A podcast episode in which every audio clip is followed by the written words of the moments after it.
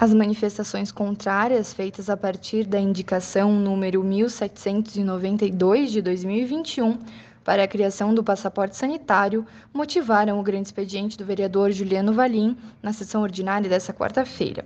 A indicação é encabeçada pelo parlamentar, assinada por outros 16 vereadores da Casa e foi apresentada no começo do mês de setembro.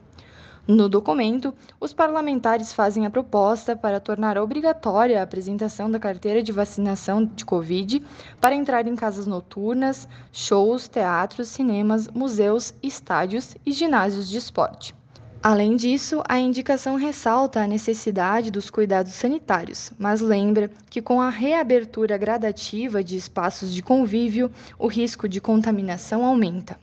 O documento também salienta a necessidade da retomada da economia. Valim citou pessoas que são contrárias à iniciativa, incluindo, de acordo com ele, vereadores do Legislativo. Enfatizou os movimentos que vão contra a vacinação. O legislador apresentou um vídeo de um dos colegas da casa em uma das manifestações contra o passaporte sanitário.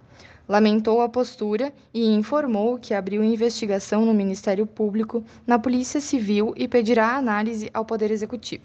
Os vereadores Denise Pessoa e Rafael Bueno se mostraram contrários às manifestações desfavoráveis ao passaporte. Da assessoria da Câmara de Vereadores de Caxias do Sul, Bruna Giusti.